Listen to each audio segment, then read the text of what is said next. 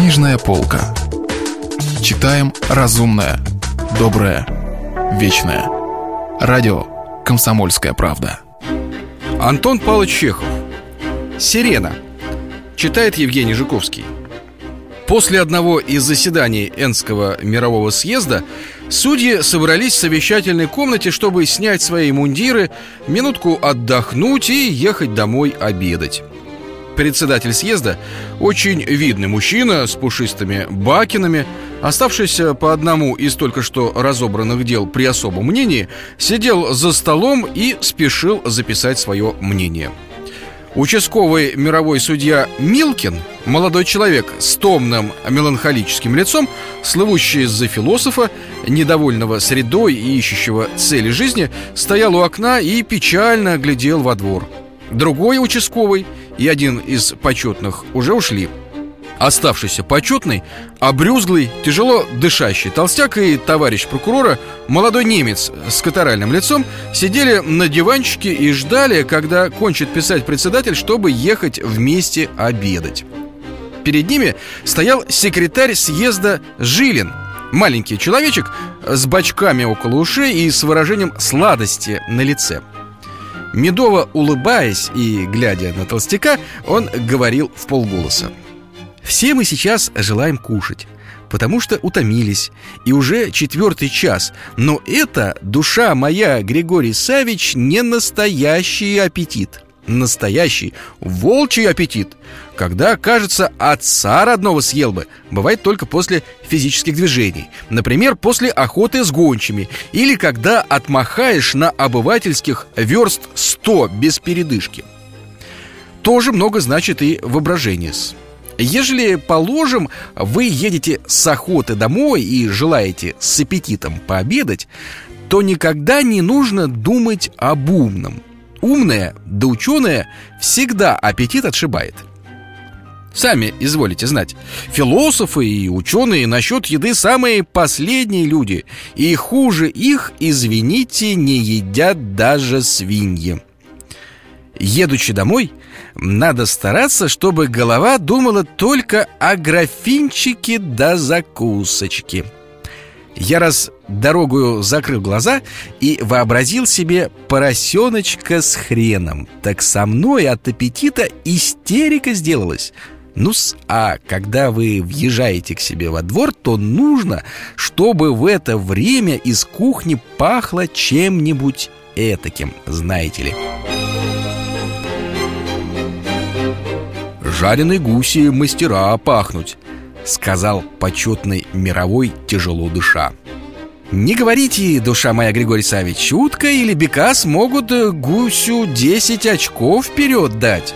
В гусином букете нет нежности и деликатности. Забористее всего пахнет молодой лук, когда, знаете ли, начинает поджариваться и, понимаете ли, шипит подлец на весь дом.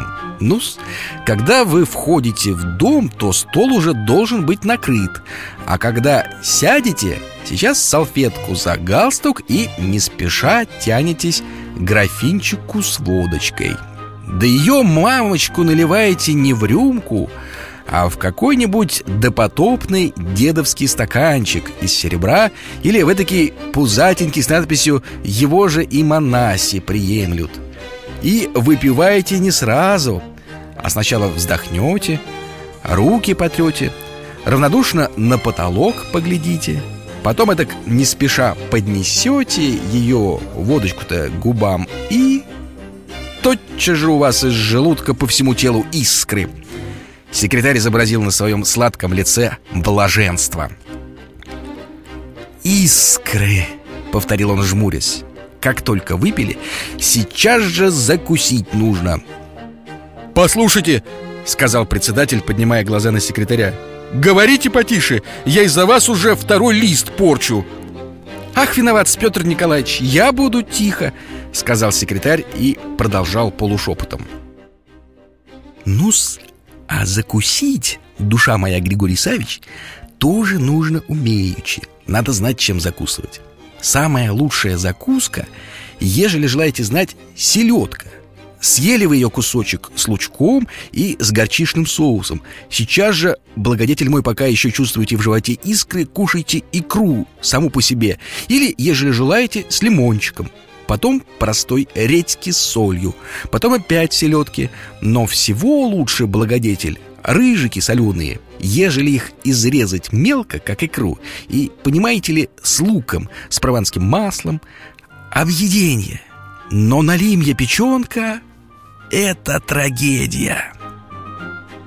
Да, согласился почетный мировой, жмуря глаза.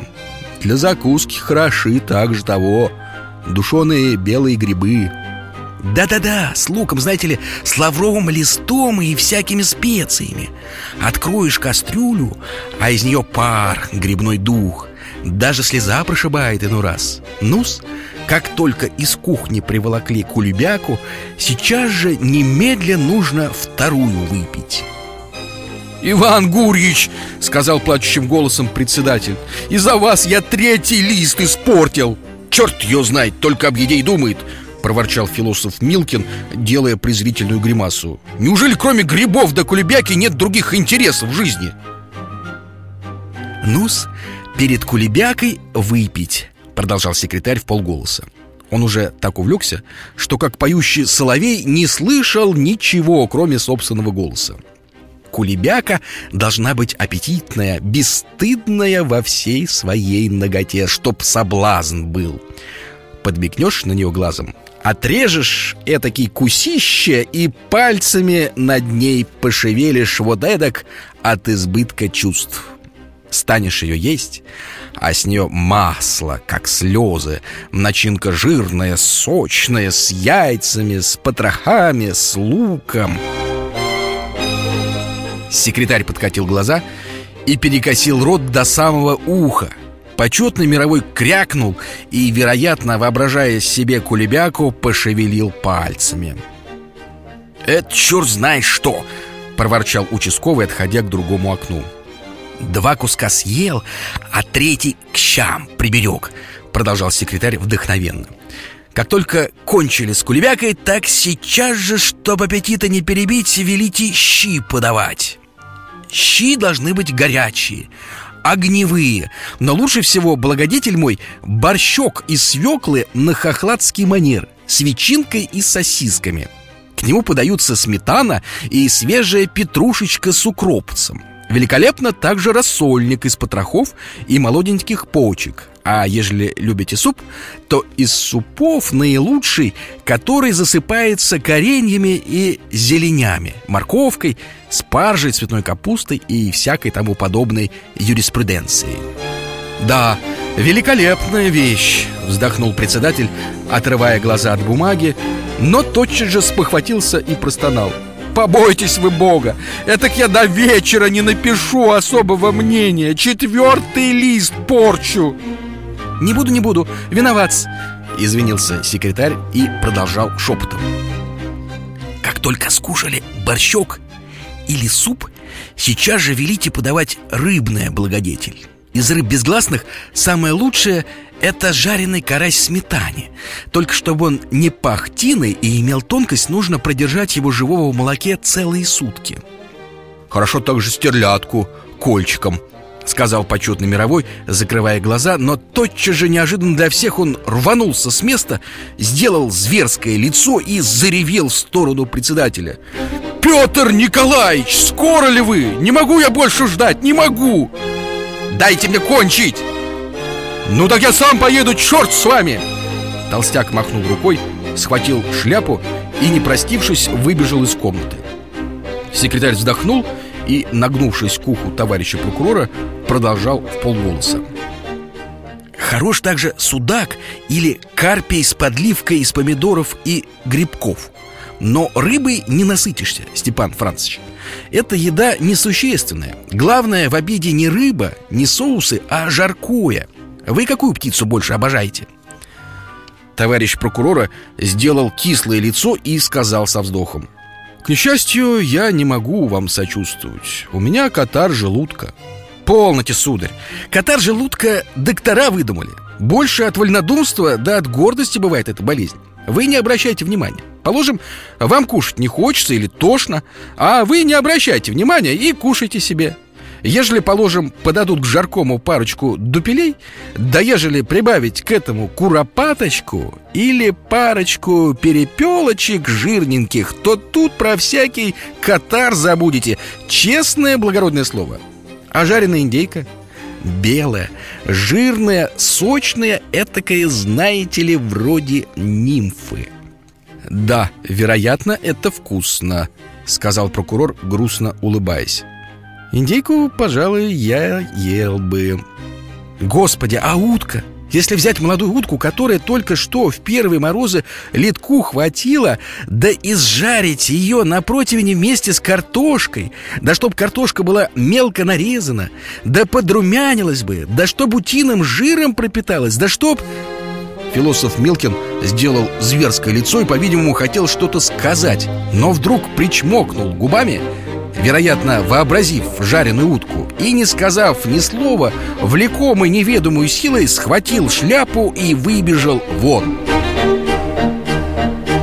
«Да, пожалуй, я поел бы и утки», — вздохнул товарищ прокурора. Председатель встал, прошелся и опять сел. После жаркого человек становится сытый и впадает в сладостное затмение — Продолжал секретарь. В это время и телу хорошо, и на душе умилительно. Для услаждения можете выкушать рюмочки три запеканочки. Председатель крякнул и перечеркнул лист. «Я шестой лист порчу!» Сказал он сердито. «Это бессовестно!» «Пишите, пишите, благодетель!» Зашептал секретарь. «Я не буду, я потихоньку. Я вам по совести, Степан Францич Продолжал он едва слышным шепотом. Домашняя самоделковая забеканочка лучше всякого шампанского. После первой же рюмки всю вашу душу охватывает обоняние, этакий мираж, и кажется вам, что вы не в кресле у себя дома, а где-нибудь в Австралии, на каком-нибудь мягчайшем страусе. «Ах да поедемте, Петр Николаевич!» — сказал прокурор, нетерпеливо дрыгнув ногой. «Да-с», — продолжал секретарь. «Во время запеканки хорошо сигарку выкурить и кольца пускать. И в это время в голову приходят такие мечтательные мысли, будто вы генералиссимус или женаты на первейшей красавице в мире, и будто эта красавица плавает целый день перед вашими окнами в этом бассейне с золотыми рыбками. Она плавает, а вы ей «Душенька, иди поцелуй меня!» «Петр Николаевич!» – простонал товарищ прокурора «Дас», — продолжал секретарь Покуривши, подбирайте полы халата и айда к постельке. Этак ложитесь на спинку животиком вверх И берите газетку в руки. Когда глаза слепаются и во всем теле дремота стоит Приятно читать про политику. Там, глядишь, Австрия сплоховала Там Франция кому-нибудь не потрафила. Там Папа Римский наперекор пошел. Читаешь, оно и приятно Председатель вскочил, швырнул в сторону перо и обеими руками ухватился за шляпу Товарищ прокурора, забывший о своем катаре и млевший от нетерпения, тоже вскочил «Едемте!» — крикнул он «Петр Николаевич, а как же особое мнение?» — испугался секретарь «Когда же вы его, благодетель, напишете? Ведь вам в шесть часов в город ехать!» Председатель махнул рукой и бросился к двери Товарищ прокурора тоже махнул рукой и, подхватив свой портфель, исчез вместе с председателем. Секретарь вздохнул, укоризненно поглядел им вслед и стал убирать бумаги.